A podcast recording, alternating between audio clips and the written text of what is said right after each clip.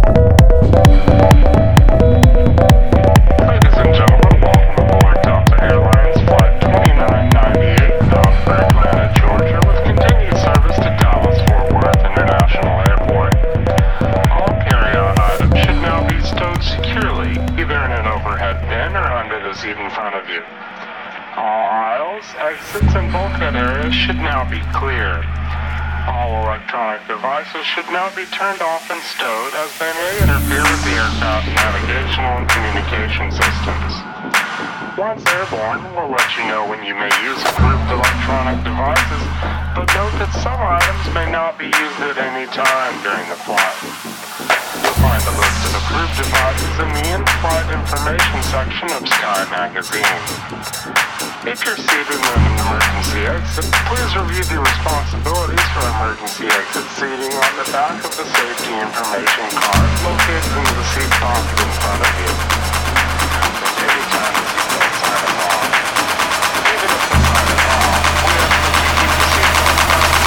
it we keep in case we experience some unexpected.